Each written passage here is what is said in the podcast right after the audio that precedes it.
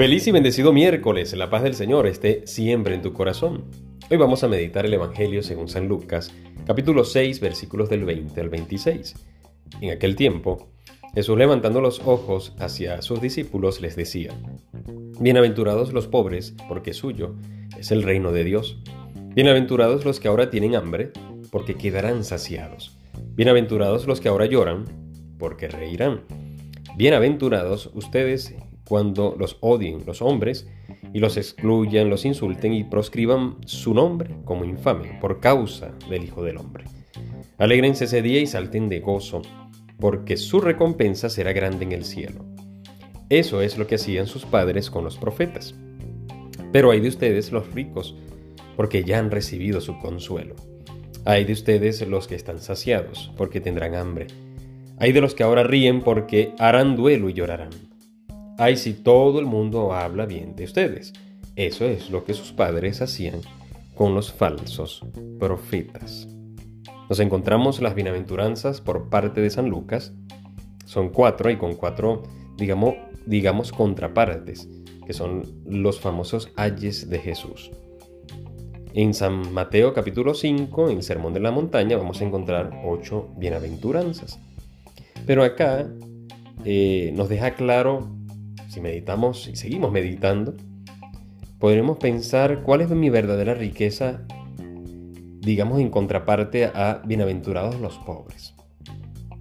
Bienaventurados los pobres porque su riqueza será el Señor.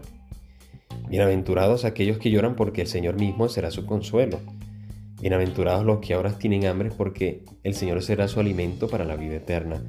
bienaventurados aquellos que nos odien por los, los insulten, los excluyen, pero por causa del Hijo del Hombre. Alégrense ese día y salten de gozo, porque su recompensa será grande, grande, grande en el cielo. Si ya la recompensa es grande en la tierra, cuánto más será en el cielo. Estas bienaventuranzas pone también a nosotros en el centro el Señor. ¿Quién es nuestro centro? ¿Dónde está el Señor? Y nos da la gracia de de vivir, porque hay crisis que, vivimos, hay situaciones muy, muy difíciles, extremas que, vamos a experimentar, hemos experimentado, estamos experimentando, lo vamos a experimentar. Porque el mismo proceso de la vida, al caminar vivimos estas, estas situaciones difíciles.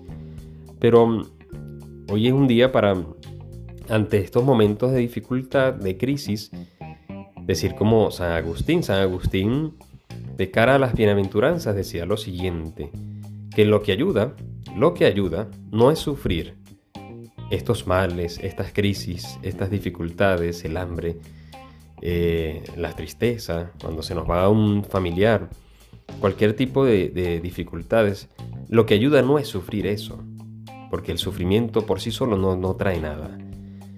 Dice San Agustín, sino soportarlos por el nombre de Jesús. Eso sí ayuda mucho. Soportar estas dificultades, adversidades en el nombre de Jesús.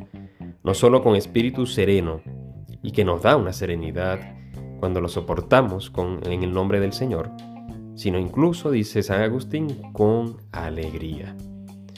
Por ello hoy vamos a ofrecerle, vamos a, a, a dejar que también el Señor sea parte de esto que estemos viviendo y que podamos soportarlo en su nombre, podamos vivirlo en su nombre, podamos aceptarlo en su nombre, porque en su nombre, en cuando dejamos entrar al Señor en esta situación particular de mi vida, el Señor me dará la serenidad, el Señor me dará la fortaleza, el Señor me dará el gozo y la alegría es de tenerlo.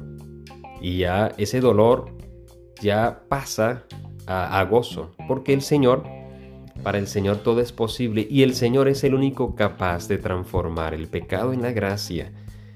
Es capaz de transformar la muerte en vida. ¿Cuánto más no será capaz de transformar tu dolor y el mío en una verdadera alegría y un verdadero gozo? Por eso vamos a encomendarnos a Él y nos encomendamos a la bienaventurada Virgen María, que mañana vamos a celebrar su nacimiento, para que sea ella quien nos siga enseñando a vivir en la alegría, en el gozo de tener a Cristo en nuestras vidas. Que Dios te bendiga y te guarde en el nombre del Padre y del Hijo y del Espíritu Santo. Amén. Recuerda, Ora ten fe y escucha que el Señor ya te está hablando.